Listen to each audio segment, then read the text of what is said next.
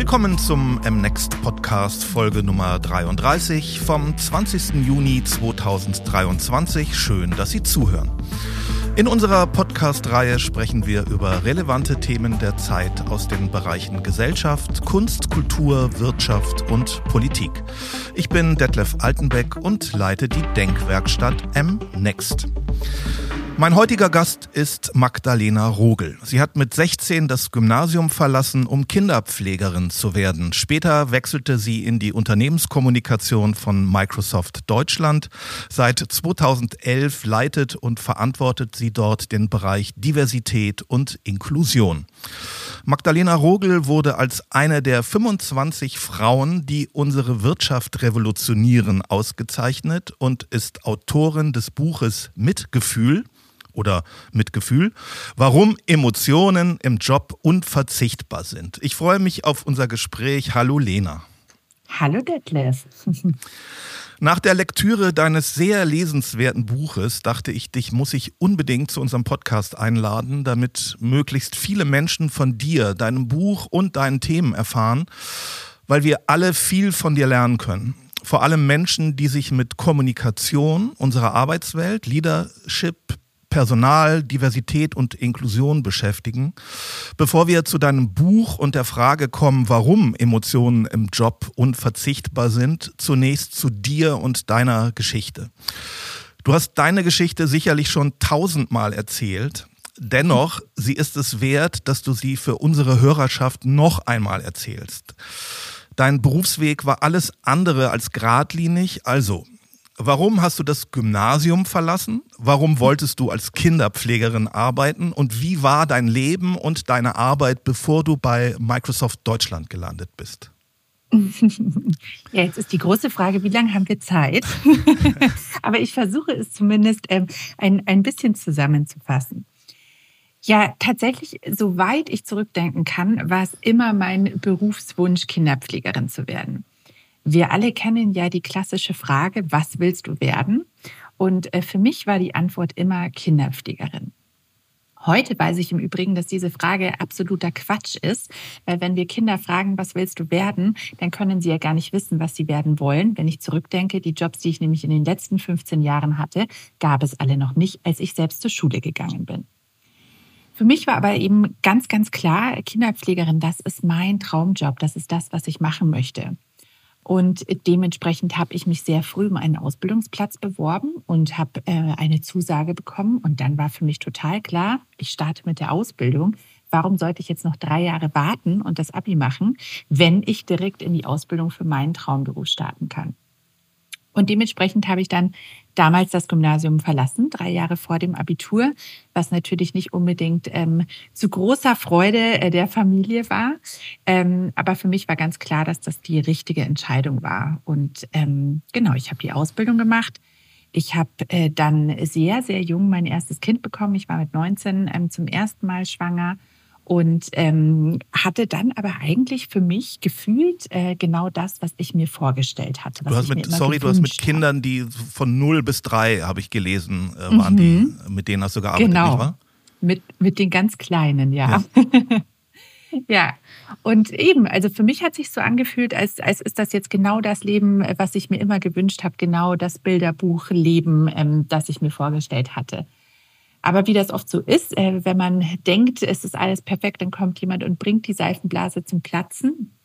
Und so war ich dann mit Mitte 20 alleinerziehend mit ähm, dann äh, zwei kleinen Kindern in München, einer der teuersten Städte Deutschlands. Und da war dann schnell klar, dass ich mit dem Gehalt einer Kinderpflegerin nicht lange über die Runden komme.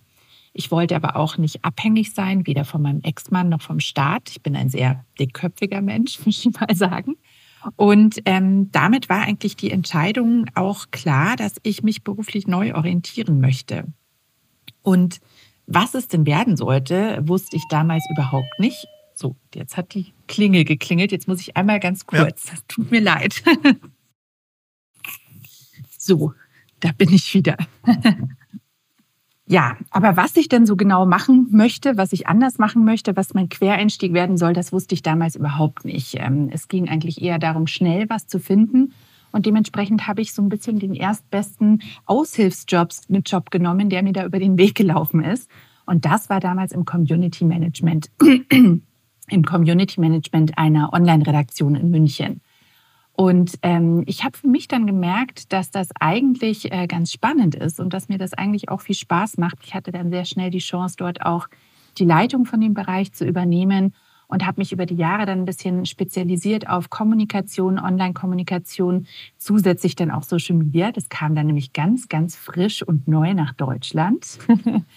und ähm, ja, so, so ist der Weg, hat sich der Weg ein bisschen entwickelt, was für mich aber schon damals sehr, sehr irritierend war. Und ähm, das ist dann vielleicht auch so ein bisschen der Anschluss äh, ans Buch quasi. Als ich von der sozialen Arbeitswelt damals in die Büroarbeitswelt in Anführungsstrichen gewechselt bin, hatte ich das Gefühl, ähm, hier sind plötzlich nur noch Roboter unterwegs. In der sozialen Arbeitswelt sind ja Emotionen, sind Gefühle ganz grundlegend wichtig. Wenn man mit Kindern arbeitet, ohne das geht es nicht. Und in dieser Büroarbeitswelt hatte ich für mich das Gefühl, ähm, die Menschen zeigen überhaupt keine Emotionen. Das hat mich damals sehr irritiert. Ich dachte zu dem Zeitpunkt, zum Quereinstieg aber noch, das liegt an mir, weil ich ja neu in diese Welt komme, also habe ich die Welt wohl nicht ganz verstanden. Heute weiß ich, es liegt nicht an mir, sondern es liegt an dieser Arbeitswelt, die einfach ein bisschen falsch funktioniert. Dazu kommen wir gleich. Jetzt arbeitest du bei Microsoft Deutschland und bist zuständig für die Themen Diversität und Inklusion. Mit diesen Themen verbinden viele in erster Linie Regenbogenfahne, Frauenquote, Menschen mit Behinderungen und gendergerechte Sprache.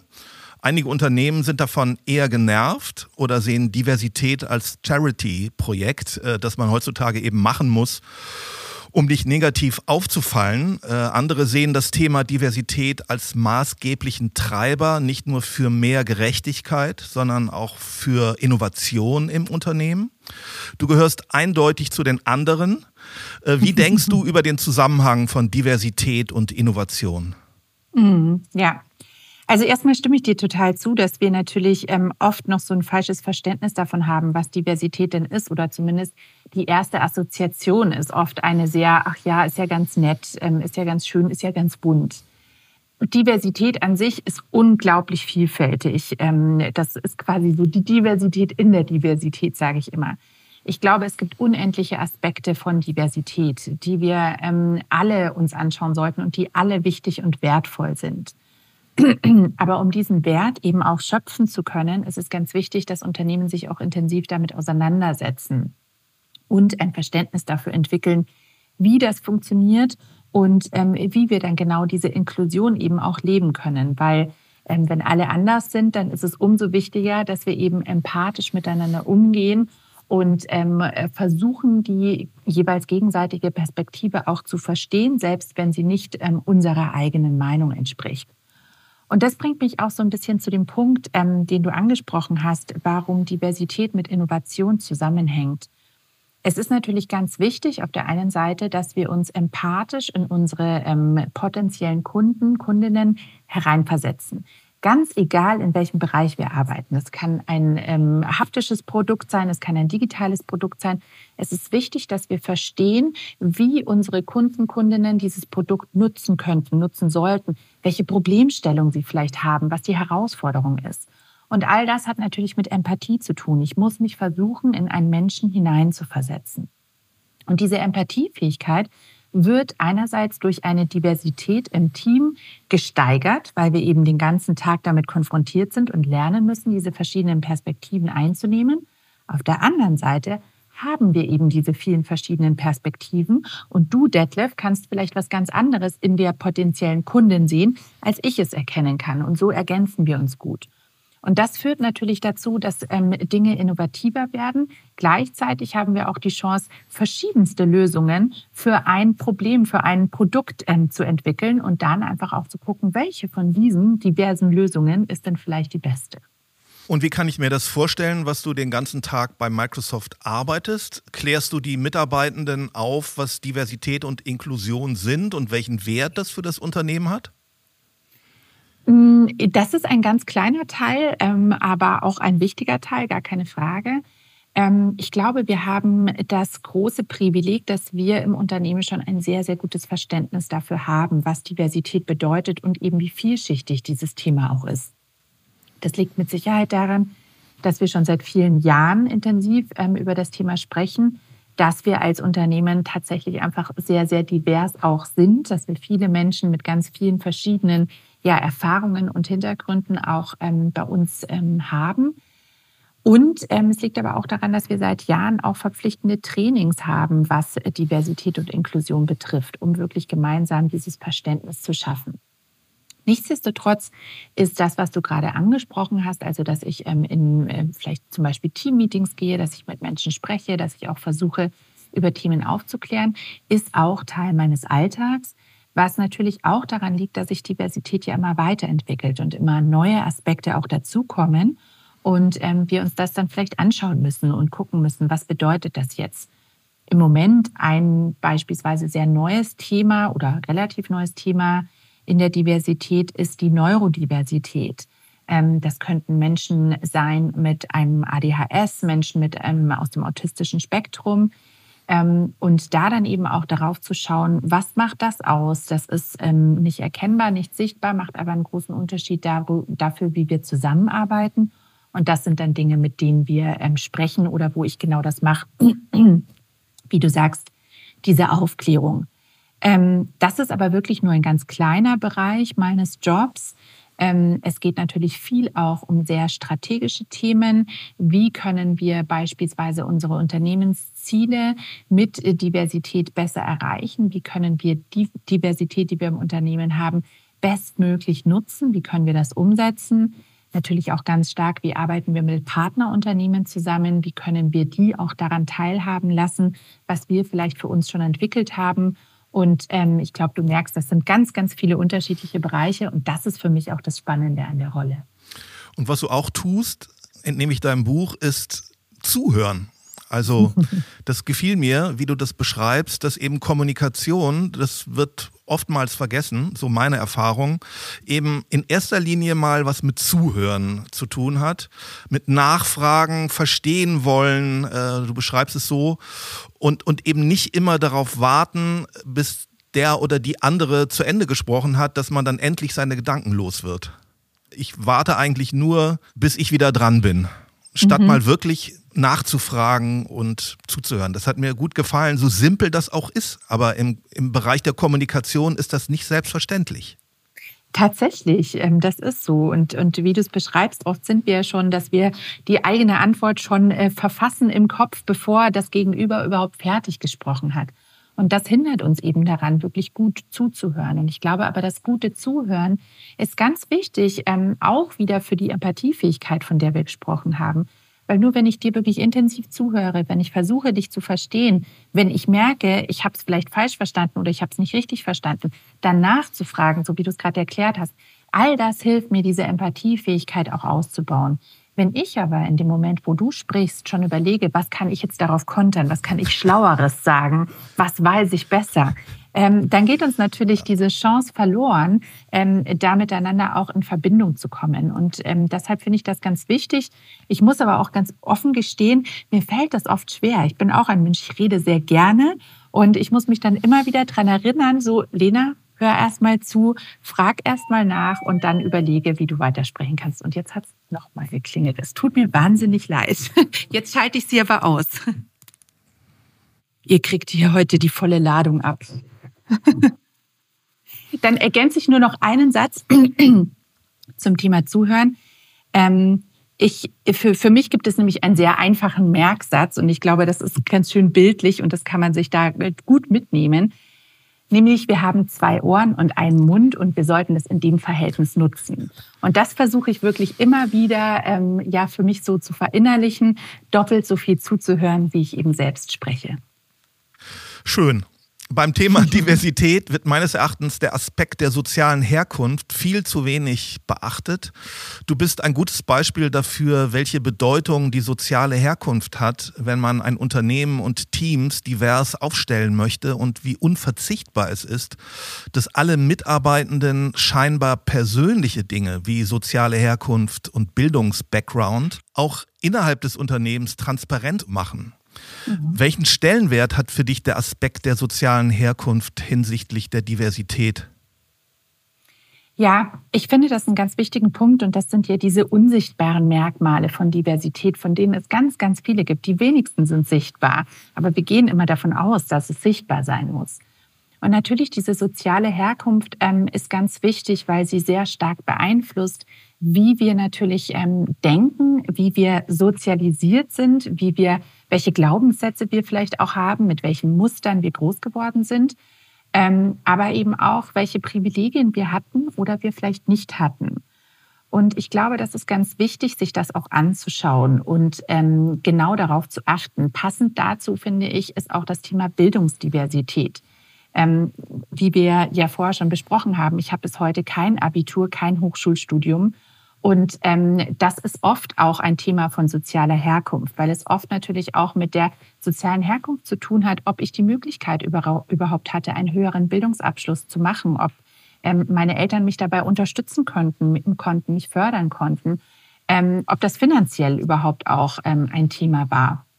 Und das ist sehr wichtig, sich das anzuschauen und eben auch, äh, wie du es schon angesprochen hast, ähm, sich nicht nur selbst damit auseinanderzusetzen, sondern damit auch offen umzugehen. Und das ist aber oft eine ganz, ganz große Hemmschwelle, dass Menschen sich schämen dafür, dass sie das Gefühl haben, oh, ich bin nicht gut genug, ich gehöre nicht dazu, ich habe nicht so schlaue Abschlüsse wie die anderen Menschen um mich herum. Und ich glaube, das ist ganz wichtig, hier ähm, ein ganz starkes Selbstbewusstsein. Ähm, ich sage jetzt äh, ganz klar so getrennt, weil ich glaube, es ist ganz wichtig, sich wirklich bewusst über sich selbst zu werden. Und dieses Selbstbewusstsein zu entwickeln, um dann auch mit einem Selbstvertrauen und mit einer Stärke und mit der Überzeugung, dass das, was ich mitbringe, dass das, was mich anders macht, das macht mich auch einzigartig und besonders und damit bringe ich eine Perspektive, die die anderen Menschen nicht haben.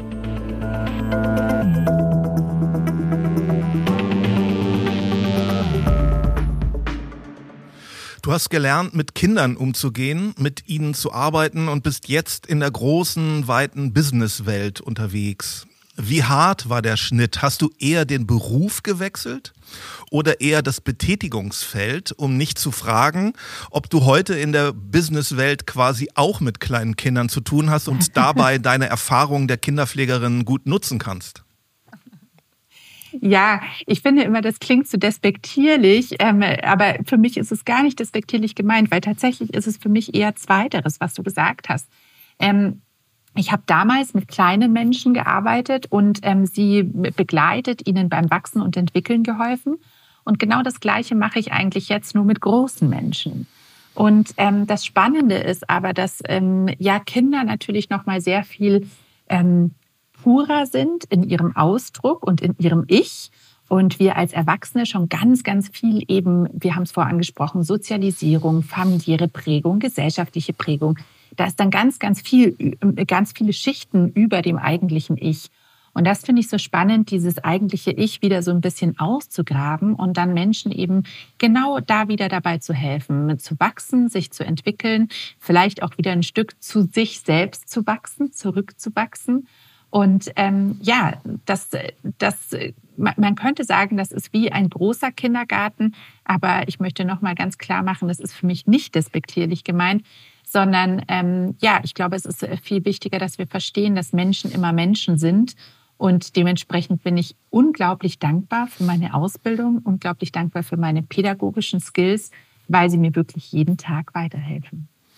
Führt uns zum Thema Emotionen im Job, emotionale Intelligenz und Empathie kommen zu der Frage, warum Emotionen im Job unverzichtbar sind. Gemeint sind dabei nicht cholerische Schreianfälle von Chefinnen, weinende Chefs auf dem Herrenklo, Aggressivität, Affekte, impulsives, ungefiltertes Handeln nach dem Reizreaktionsmuster. Emotionen gelten als lästig, schwierig, anstrengend oder gar peinlich. Und sollten möglichst unterdrückt werden, so die Ansicht vieler. Ein Kollege sagte mal in einem Meeting in großer Runde zu mir, Detlef sei doch nicht so emotional, was er nicht anerkennt, sondern eher rügend meinte. Die Ansicht, dass Emotionen bei der Arbeit möglichst zu vermeiden sind, ist weit verbreitet. Führungskräfte glauben oftmals auch, dass Emotionalität ihre Autorität untergräbt. Du bist vom Gegenteil überzeugt. Warum? Dazu sprechen wir gleich. Zunächst eine einheitliche wissenschaftsübergreifende Definition des Begriffs Emotion gibt es bis heute nicht. Sparen wir uns das also. Dennoch zunächst die Frage, was verstehst du unter dem Begriff Emotion? Mhm. Ja, große Frage ähm, und schwierige Frage, weil wie du sagst, es gibt so ganz unterschiedliche Definitionen, je nachdem, aus welcher Richtung wir auf das Thema schauen. Ähm, wenn du nach meiner ganz persönlichen Definition fragst, ähm, dann sind Emotionen einfach ähm, ja die die Reaktionen, die ausgelöst werden in verschiedensten Situationen. Ähm, wir haben immer Emotionen, wir haben immer Gefühle. Für mich sind Gefühle dann so ein bisschen der Ausdruck der jeweiligen Emotionen. Viele benutzen aber auch beide Begriffe gleich. Ähm, und für mich war das wirklich ganz spannend zu erkennen, dass Emotionen und Gefühle immer da sind, ganz egal in welcher Situation, aber dass sie natürlich immer abhängig davon sind, in welcher Situation wir uns befinden, aber nicht nur äußerlich, sondern auch in welcher Situation wir uns innerlich befinden. Und emotionale Intelligenz, was verstehst du darunter?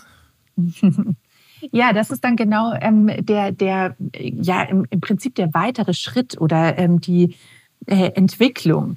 Weil du hast es vorher schon angesprochen, du hast so ein paar Situationen auch geschildert, ähm, die schreiende Chefin, ähm, der weinende Chef, wie auch immer. Natürlich geht es mir, wenn ich über das Thema Emotionen in der Arbeitswelt spreche, nicht darum, dass wir alle unsere Emotionen ungefiltert ausdrücken und uns gegenseitig überkippen. Das hilft uns nicht weiter.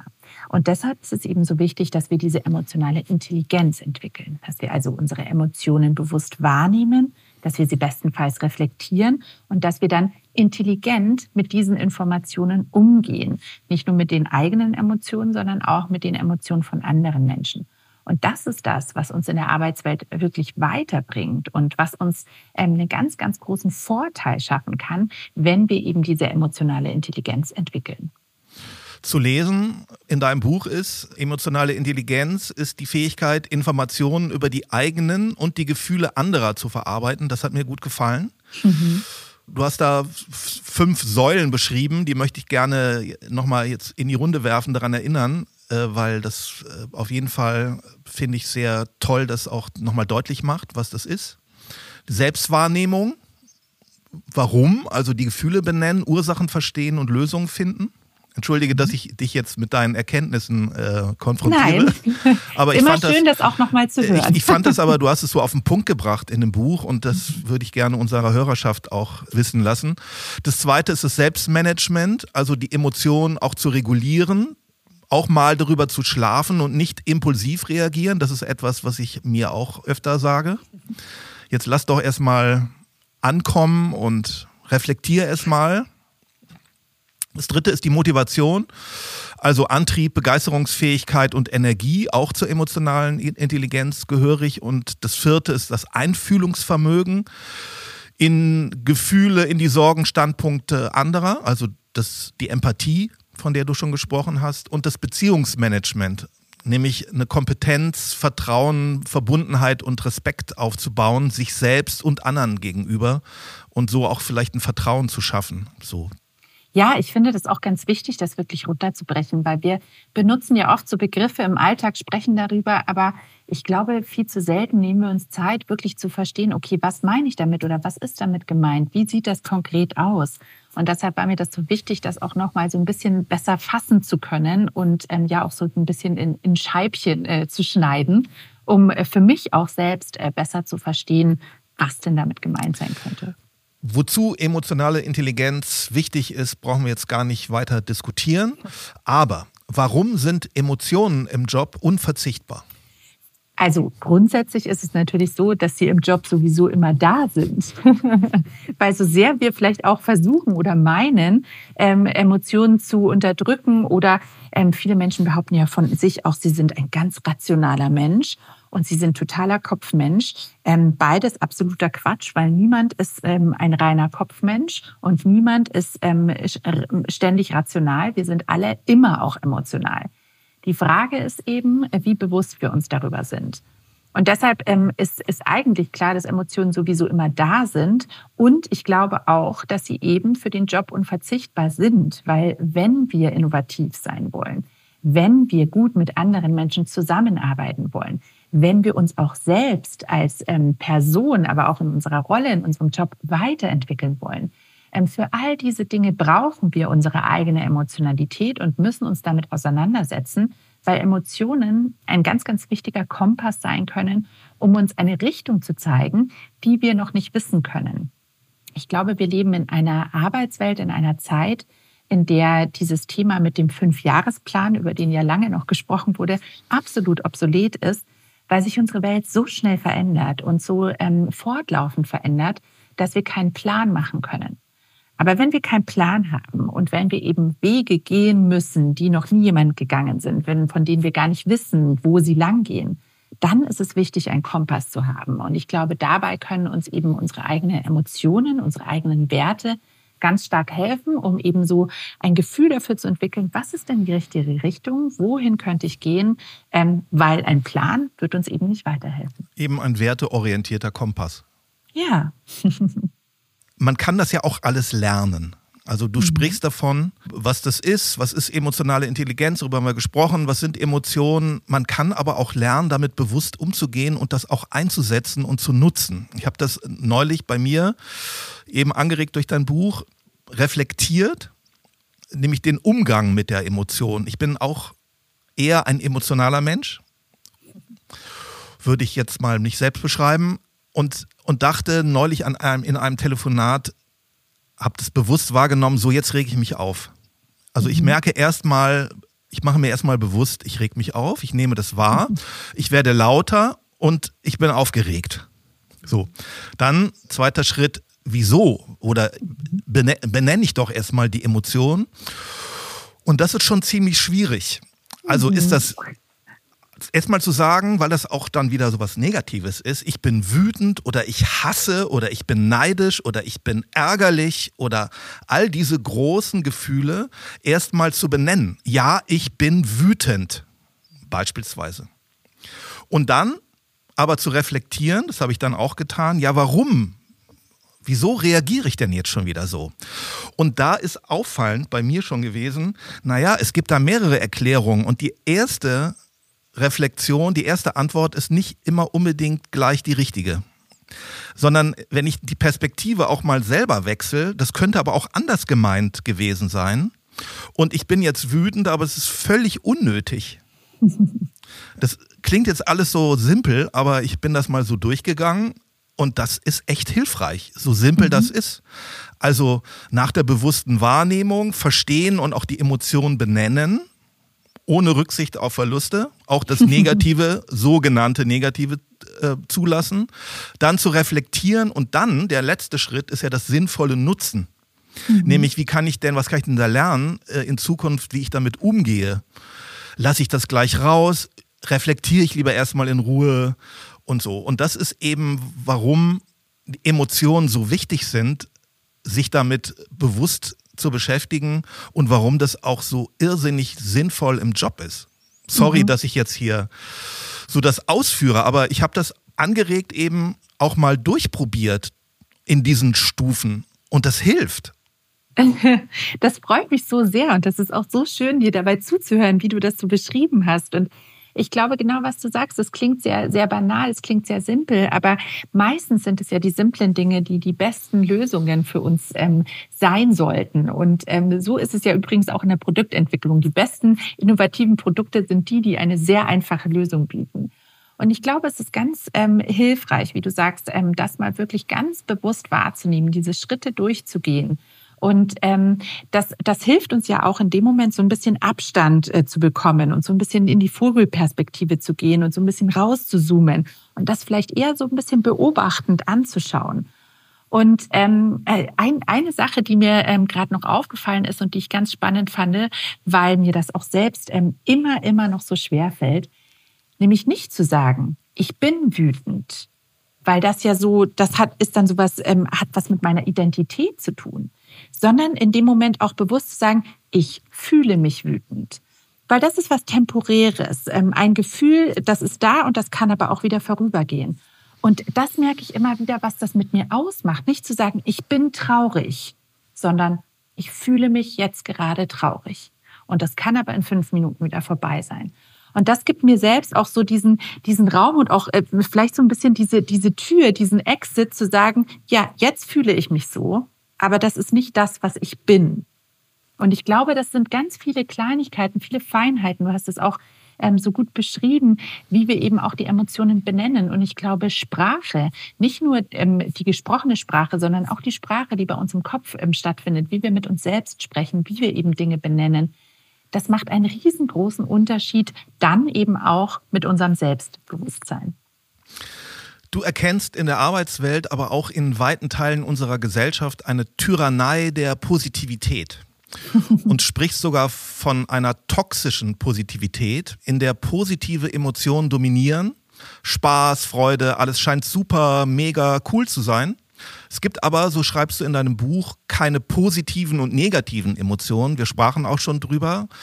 Alle sind wichtig, auch vermeintlich negative Emotionen brauchen ihren Raum und sind nicht etwa zu verdrängen, mal davon abgesehen, dass das nicht wirklich gelingt und zu Krebs, Herz-Kreislauf-Erkrankungen, Asthma und Diabetes führen kann.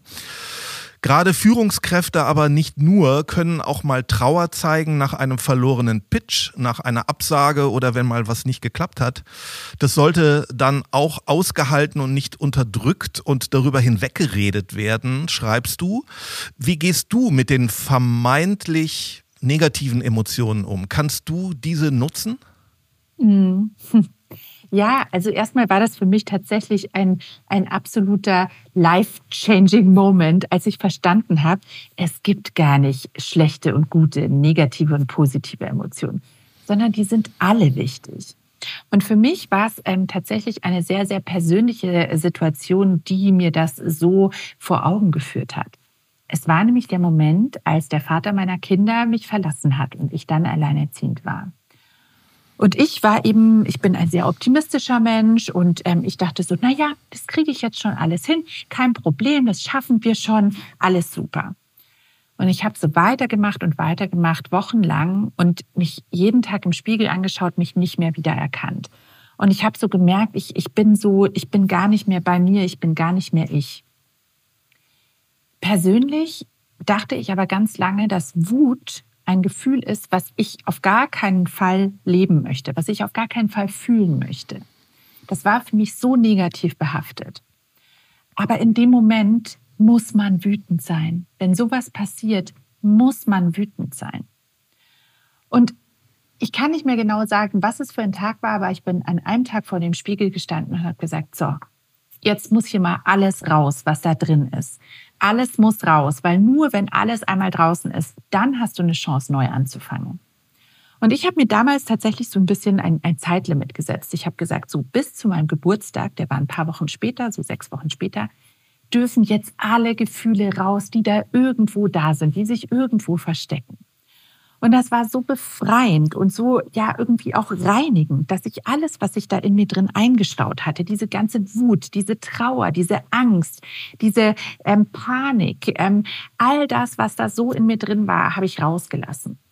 Und das sind ja alles Emotionen, die, die ich jetzt aufgezählt habe. Natürlich waren noch viele, viele mehr mit dabei, die wir erstmal so ein bisschen äh, als negativ konnotieren, von denen wir sagen, oh nee, das sind nicht die guten Emotionen.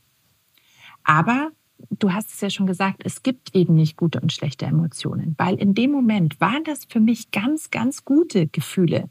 Das war ganz gut, dass ich die fühlen konnte. Das war ganz gut, dass ich die wahrgenommen habe, dass sie raus konnten. Und ich glaube, wenn wir eben bei der Wut sind, ist es kein äh, Zufall, dass Wut und Mut sprachlich ganz nah beieinander sind und eben aus dieser Wut dann auch ein ganz starker Mut entstehen kann. Und so war das tatsächlich bei mir, dass ich dann in dieser Situation, in der ich so, so wütend war, den Mut entwickeln konnte, einen neuen Schritt zu gehen und eben auch wieder eine Zuversicht fühlen konnte. Und ich glaube, das ist ganz wichtig, dass wir uns ähm, selbst auch an Situationen erinnern, in denen wir vermeintlich negative Emotionen erlebt haben, um auch zu verstehen, wie haben mir die denn weitergeholfen und warum waren die wichtig. Und ich glaube, es ist auch ganz wichtig ähm, anzuschauen, wie einfach unser Gehirn funktioniert. Und das ist eben nicht so, dass wir den einen Regler nach oben schieben können und den anderen nach unten. So, oh nee, das nehmen wir jetzt nicht. Sondern die Gefühle sind alle wichtig und die bedingen sich auch. Also wir können nicht sagen, ich möchte nur das Positive fühlen. Das funktioniert nicht. Und ähm, das wünsche ich mir wirklich sehr, sehr stark, dass wir alle Emotionen so ein bisschen gleichwertig ähm, als Informationen, wie du es vorher schon genannt hast, oder vielleicht sogar als Datenquellen sehen, dass wir sagen, das sind alles Daten. Und es ist unsere Aufgabe, diese Daten zu analysieren, diese Daten anzuschauen und dann aus diesen Analysen was zu machen. Aber wie wir alle wissen, um eine gute Analyse zu machen, brauchen wir möglichst viele Datenpunkte. Also sollten wir wirklich alle Daten, die uns unser Körper, die uns unser Geist so gibt, auch anschauen und nutzen. Dazu fällt mir einer meiner Lieblingsfilme ein, über den du auch in deinem Buch schreibst, nämlich Alles steht Kopf. Ja. Ein Pixar-Animationsfilm. Kann ich in dem Zusammenhang, inwieweit unsere Gefühle auch am, am Schalthebel unserer Entscheidungen und Handlungen stehen, äh, kann ich nur empfehlen, weil das wirklich das ein Film für ab 0 bis 100, glaube ich, sehenswert. Mhm. Also das ist mir jetzt dazu nochmal eingefallen. Mhm. Viele von uns können Dinge zwar analysieren, ihre eigenen Emotionen aber nur schwer erkennen. Man spricht hier von Gefühlsblindheit. Ein großes Anliegen von dir ist das Thema Selbstbewusstsein. Selbstbewusstsein wird oft mit Stärke, starkem Auftreten verwechselt. Du meinst vielmehr, sich seiner Emotionen bewusst zu sein, auch bei der Arbeit, bei der Führung von Mitarbeitenden und bei klugen Entscheidungen. Was verstehst du unter Selbstbewusstsein und lässt sich Selbstbewusstsein üben? Kann eine Führungskraft lernen, neben dem Verstand auch Emotionen in ihre Entscheidungen einzubeziehen? Definitiv. Also das ist das Schöne daran. Ähm, wir haben zwar oft im Verlauf unseres Lebens äh, gelernt, unsere Emotionen ja zu unterdrücken, nicht wahrzunehmen, zu ignorieren aber sie sind eben immer da. Und das Gute ist, ähm, wir müssen das einfach wieder neu lernen. Und wir können das alle auch neu lernen. Es ist natürlich für manche Personen ein bisschen schwieriger, herausfordernder als für andere. Aber dieses Selbstbewusstsein, von dem du gesprochen hast, das ist ja eigentlich genau das, was du auch beschrieben hast in diesem Telefonat, ähm, in dem du wütend geworden bist. Einfach sich auch mal bewusst darüber zu werden, wie fühle ich mich denn gerade, warum fühle ich mich so. Und das ist in der Arbeitswelt als Führungskraft ähm, beispielsweise natürlich unglaublich wichtig, auch zu verstehen, wie reagiere ich in Situationen, was passiert mit mir, ähm, welche Themen begeistern mich vielleicht wahnsinnig, mit welchen Menschen kann ich ähm, total gut arbeiten, mit welchen Menschen fühle ich mich wahnsinnig wohl, mit welchen vielleicht weniger. Und ich glaube, das ist eben ganz wichtig, dieses ähm, Bewusstsein für sich zu trainieren und ich würde sagen, da reichen schon ein paar Minuten am Tag, dass man sich vielleicht dreimal am Tag so eine Erinnerung setzt und einfach mal kurz reflektiert, wie fühle ich mich gerade, warum fühle ich mich so, was kann ich mit dieser Information anfangen. Und das hilft uns eben schon dabei, dieses Selbstbewusstsein zu trainieren und das ist doch eigentlich das, was wir uns alle wünschen, ein wirkliches Selbstbewusstsein, weil daraus dann diese Stärke, diese Selbstsicherheit entstehen kann, die wir ja eigentlich meinen, ähm, zumindest zum Großteil noch, wenn wir über Selbstbewusstsein in, im Alltag sprechen. Für mich ist neben Werten und Haltungen die Fähigkeit der Mitarbeitenden zur Selbstreflexion, zum Selbstbewusstsein der Schlüssel zur Unternehmenskultur und Zukunftsfähigkeit eines Unternehmens. Ich finde eine Führungskraft sollte selbstbewusst sein, könnte aber zusätzlich auch bewusst Feedback von den Mitarbeitenden einholen und fragen, wie nehmt ihr mich wahr? Wie siehst du das? Mhm. Oder? Ja, ganz wichtiger Punkt. Ich glaube auch, ähm, Feedback ist was ganz Wichtiges und einfach eben proaktiv auch nachfragen. Und das ist wieder was, was ähm, in der alltäglichen Kommunikation, darüber hatten wir auch schon gesprochen, ähm, ganz wichtig ist und was für Führungskräfte noch mal hilfreicher sein kann. Das äh, kann auch ganz banal die Frage am Ende eines Meetings sein, was habt ihr jetzt verstanden? Was ist unser gemeinsamer Kontext, was wir aus diesem Meeting mitnehmen? Das ist nämlich oft so interessant. Da sitzen vier, fünf Leute in einem Meeting und die haben vier, fünf äh, verschiedene Dinge verstanden. Und ähm, dann gehen alle los, äh, machen so ihr Ding. Man trifft sich eine Woche später wieder und stellt dann fest, nee, Moment, das ist überhaupt nicht das, was ich mir vorgestellt habe. Und ich glaube, eben deshalb ist es gerade für Führungskräfte wichtig, aktiv nachzufragen in ganz alltäglichen Gesprächssituationen, aber wie du es schon äh, beschrieben hast, eben auch aktiv nach Feedback zu fragen. Wie nimmst du mich als Führungskraft wahr? Was würdest du dir wünschen? Was äh, brauchst du vielleicht auch von mir, um dich weiterzuentwickeln? Und das ist ganz unterschiedlich. Ich habe das selbst ähm, gemerkt als Managerin, dass ich eben mit unterschiedlichen Mitarbeitenden auch ganz unterschiedlich umgehen muss, weil die andere Dinge brauchen, um sich eben entwickeln zu können oder um gut arbeiten zu können. Und ähm, das kann ich natürlich nur dann verstehen, wenn ich aktiv nachfrage und wenn ich versuche, die Menschen so gut wie möglich zu verstehen. Du sprichst über Selbstbewusstsein, Selbstreflexion, auch über Selbstmitgefühl, wenig über Selbstdisziplin. Ja, tatsächlich. Ich, ich bin ähm, äh, sehr stark mit der Prägung aufgewachsen, dass Selbstdisziplin das Wichtigste ist, was man haben sollte und dass es ganz wichtig ist, sehr, sehr diszipliniert zu sein und ähm, sehr fleißig zu sein und so weiter. Ich habe aber mittlerweile verstanden, ähm, auch durch die Recherche eben für mein Buch, dass Selbstdisziplin was ist, was uns überhaupt nicht weiterhilft.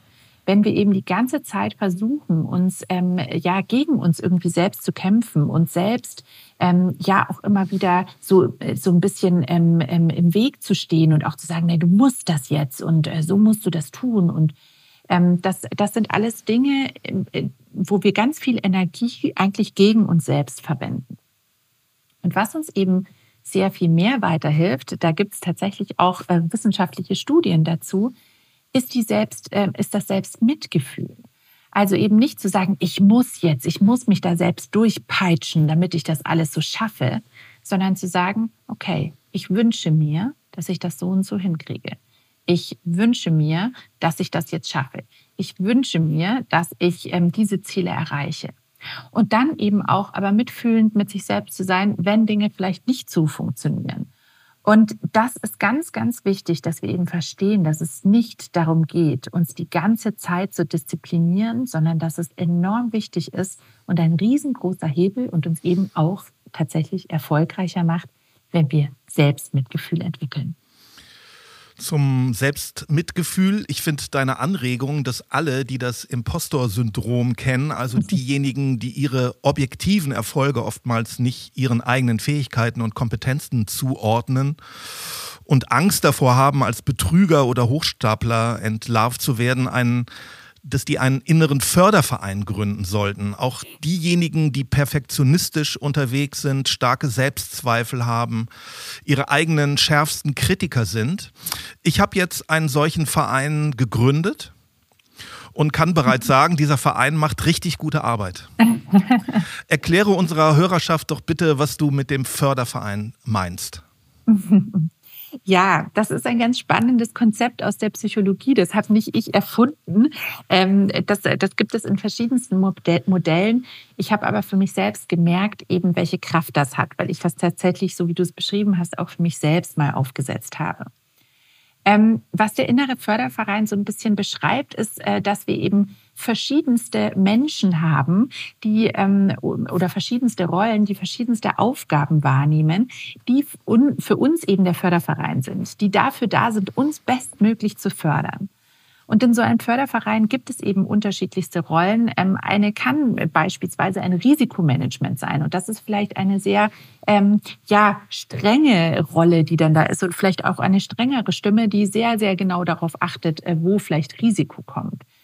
Aber das kann natürlich auch jemand sein, der absolut für die Motivation zuständig ist und der uns die ganze Zeit anfeuert.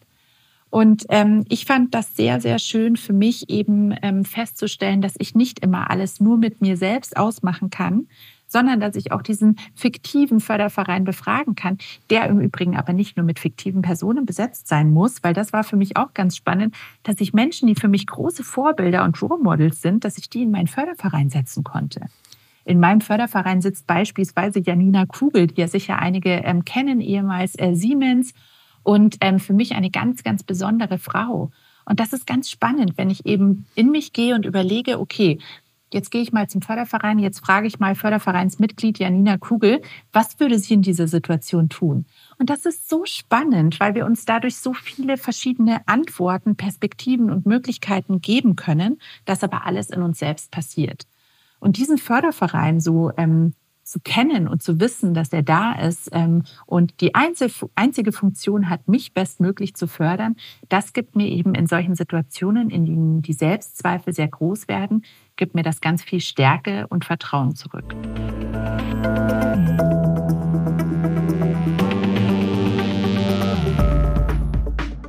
Ich habe noch einen letzten Themenblock, wenn du mir noch zehn Minuten schenkst. Das sind die Unbedingt. Skills. Ja. Dein beruflicher Werdegang ist ein Beispiel dafür, dass so etwas wie ein Karrieremodell passé ist und Soft Skills in vielen Arbeitsbereichen zumindest heute wichtiger sind als Hard Skills und irgendwelche Abschlüsse. Vorausgesetzt, dass alle fähig und willig sind, immer weiter zu lernen. Mhm. In deinem Buch schreibst du über einen Report des Weltwirtschaftsforums über die zehn wichtigsten Fähigkeiten für die Zukunft die möchte ich gerne nennen, weil die finde ich extrem wichtig. Die wichtigsten Skills für die mhm. Zukunft sind nach dem Weltwirtschaftsforum. Erstens analytisches Denken und Innovation. Zweitens aktives Lernen und Lernstrategien. Drittens komplexes Lösen von Problemen. Viertens kritisches Denken und Analyse. Fünftens Kreativität Originalität und Initiative. Sechstens Führungsqualitäten, soziale Kompetenz und Empathie. Siebtens Technologieeinsatz, Überwachung und Kontrolle. Achtens Technologiegestaltung und Programmierung. Neuntens Resilienz, Stresstoleranz und Flexibilität. Und zehntens logisches Denken und Ideenfindung. Bis auf zwei Punkte haben alle Skills etwas mit Emotionen, emotionaler Intelligenz, Empathie und Menschlichkeit zu tun. Warum werden diese Skills in Zukunft und auch heute schon eine so große Bedeutung haben? Mhm. Ja, schön, dass du sie nochmal so äh, ausgesprochen hast. Ich finde das immer wieder sehr, sehr beeindruckend, ähm, ja, sich das auch äh, ja so anzuhören. Und ähm, warum das so ist, ist eigentlich relativ logisch, wenn wir überlegen, in welcher Zeit wir uns befinden oder auch wie ähm, die nahe Zukunft in der Arbeitswelt aussehen wird. Wir arbeiten nämlich mit und neben künstlichen Intelligenzen und Robotern zusammen. Wir haben jetzt in den letzten Monaten eine riesengroße Revolution gesehen mit ChatGPT und wir alle wissen, dass das erst der Anfang ist und dass sich da noch ganz viel bewegen wird.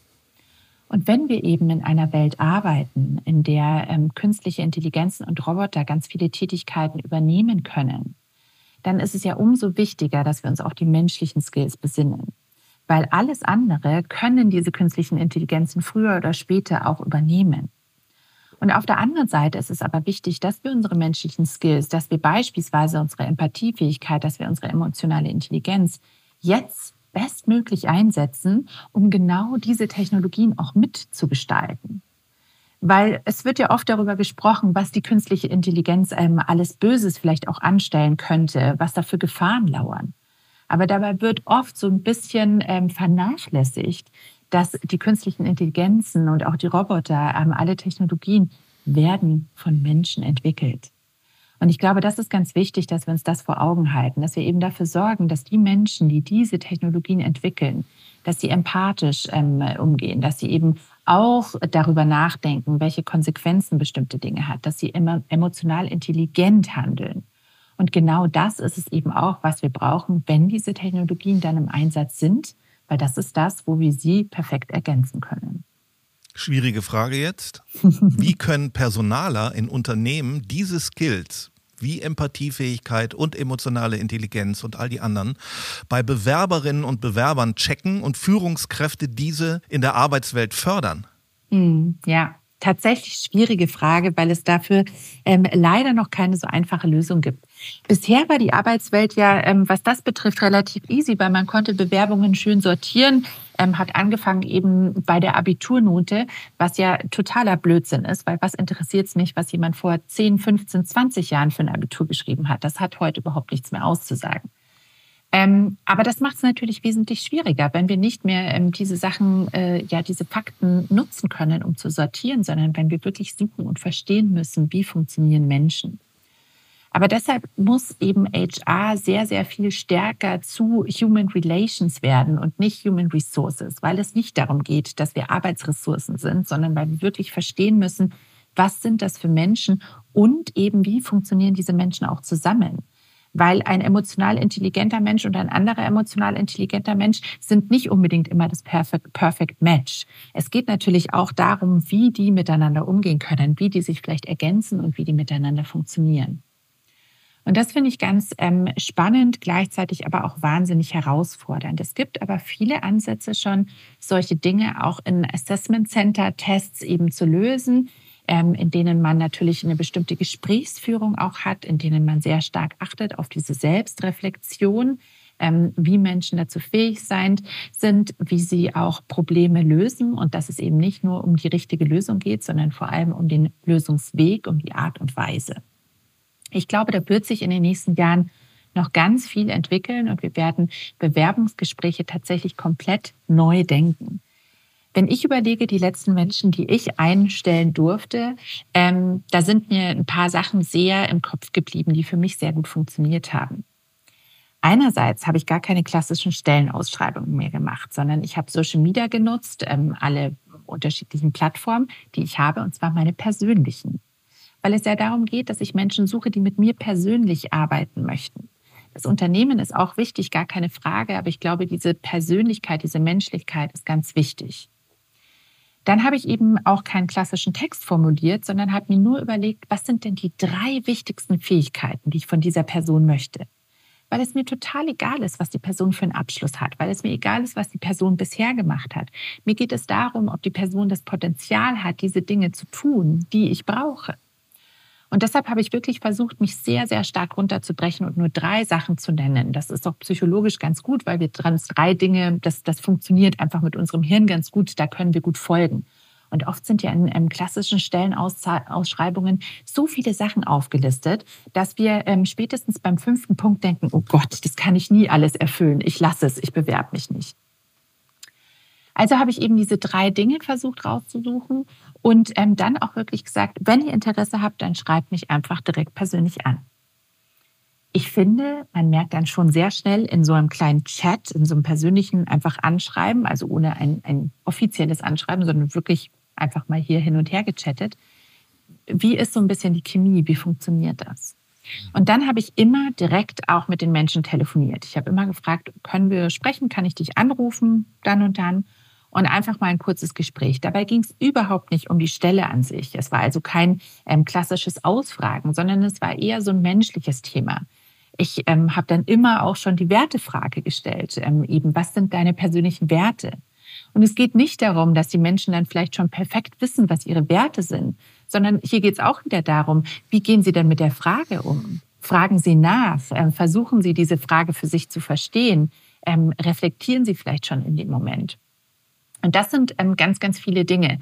Was äh, mir ultimativ auch immer noch mal ähm, sehr, sehr geholfen hat, war, wenn ich dann die Leute, nachdem ich das Gefühl hatte, der Chat äh, war angenehm, das Telefonat war irgendwie gut, dass ich, ich hatte Neugier, den Menschen kennenzulernen, wenn ich die Menschen dann eingeladen habe zu uns ins Büro, mit ihnen ein Gespräch geführt hatte, ihnen vielleicht ein paar Sachen gezeigt habe, nicht nur selbst zu reflektieren, was für ein Gefühl habe ich mit der Person, sondern danach eben auch hinzugehen und zu fragen, wie haben die Menschen am Empfang diese Person wahrgenommen? Wie haben meine Kolleginnen an der Kaffeebar diese Person wahrgenommen? Weil das sind ja dann oft ähm, die Dinge, die, die sehr viel verraten über einen Menschen. Ähm, wir kennen das klassischerweise, wenn uns ein Mensch was bringt, dann sind wir tendenziell wahnsinnig nett und wahnsinnig freundlich und zuvorkommend und intelligent. Ähm, oft ist es aber so, dass Menschen, ähm, wenn sie auf andere Menschen treffen, von denen sie sagen, naja, ist mir egal, dass sie mit denen eben, ja, eher unempathisch umgehen. Und deshalb habe ich immer auch nochmal nachgefragt ähm, und mich quasi rückversichert, ob das, was ich wahrgenommen habe, ähm, auch ähm, von, dem anderen, von den anderen Kolleginnen so wahrgenommen wurde. Unbestritten werden wir uns alle immer weiterbilden und immer lernen müssen. Die mhm. Frage an Kinder, du hast es schon gesagt, was willst du mal werden, wird hinfällig. 65 Prozent, las ich in deinem Buch, der heutigen Grundschülerinnen werden in Berufen arbeiten, die es noch nicht gibt. Wir hatten das Thema schon ganz am Anfang. Was ich mir schwer vorstellen kann, ist die Prognose des Weltwirtschaftsforums, dass 50 Prozent aller aktuell arbeitenden Menschen schon in den nächsten Jahren aufgrund der rasanten Weiterentwicklung neuer Technologien umgeschult werden müssen. Mhm. Wie soll das praktisch gehen, frage ich mich. Wir werden sehen. Letzte Frage an dich mit Blick nach vorn.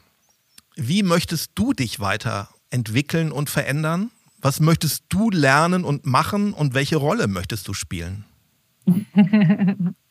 wow, die, die größte Frage ganz zum Schluss. Ich glaube, ich würde mir wünschen, dass ich noch mehr zu mir selbst finde, dass ich noch mehr lerne, mich selbst wirklich zu verstehen, dass ich noch mehr Bewusstsein für mich selbst entwickeln kann, dass ich auch noch mehr Mitgefühl mit mir selbst entwickeln kann. Ähm, und das ist für mich tatsächlich die spannendste Reise meines Lebens, dass ich wieder so ein bisschen zu mir zurückfinde, dass ich versuche, alles, was an familiärer, sozialer, gesellschaftlicher Prägung so aufgelegt wurde, dass ich versuche, das wieder abzudecken, also ich versuche, diese einzelnen Schichten wieder abzuarbeiten und zu gucken, wer bin ich denn wirklich? Wer bin ich denn ohne diese ganzen Sachen um mich herum, ohne diese Normen, von denen ich vielleicht denke, ich muss ihnen gerecht werden, ich muss ihnen entsprechen? Welcher Mensch bin ich? Und das dann auch intensiv zu nutzen, um eben zu verstehen, wie kann ich ähm, das, was ich bin, am besten einsetzen in dieser Arbeitswelt, die sich so schnell verändert was sind die Skills, die mich wirklich äh, besonders machen und ähm, was sind die Skills, die ich für mich auch noch weiterentwickeln möchte. Und diese, diese Rolle ähm, ist, glaube ich, die wichtigste Rolle in unserem Leben. Und äh, das ist vielleicht auch was, was ich zum Abschluss gerne noch sagen möchte, weil es mir so wichtig ist. Wir denken ja oft, immer an ganz viele andere Menschen, was wir für die tun müssen, was wir machen müssen und um wen wir uns kümmern müssen. Oft sind es natürlich die eigenen Kinder oder die eigenen Eltern, wie auch immer. Ich glaube, wir sollten nie vergessen, dass wir die wichtigste Person in unserem Leben sind. Wir sind die Hauptrolle in unserem Leben. Wenn es uns nicht gäbe, gäbe es unser Leben nicht. Und das ist für mich ganz wichtig und das ist auch was, was ich wirklich lernen möchte, mich selbst an die allererste Stelle zu setzen, mich selbst zu priorisieren, weil es mein Leben ist und weil ich weiß, wenn ich das tue, dann kann ich auch für andere der Mensch sein, der ich sein möchte. Vielen Dank, dass du dir heute Zeit für uns genommen hast. Danke, Magdalena Rogel. Danke fürs Zuhören und für die tollen Fragen. Ich hoffe, wir konnten Ihre Erkenntnisse vermehren und Sie zu neuen Taten anregen. Wir freuen uns auf Kritik, Anregungen, Kommentare und Likes auf den üblichen Plattformen und auf unserer Homepage mnext.marbit.com. Wenn Sie und Ihr Unternehmen Unterstützung unserer Denkwerkstatt brauchen, schreiben Sie uns eine E-Mail an m.next.marbit.com.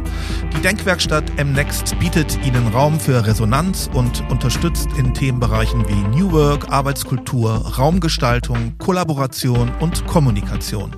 Zusammen mit unserem Netzwerk aus handverlesenen MentorInnen entwickeln wir gemeinsam mit Ihnen Ideen und Zukunftsstrategien für Ihr Unternehmen. Danke fürs Zuhören, bis zum nächsten Mal.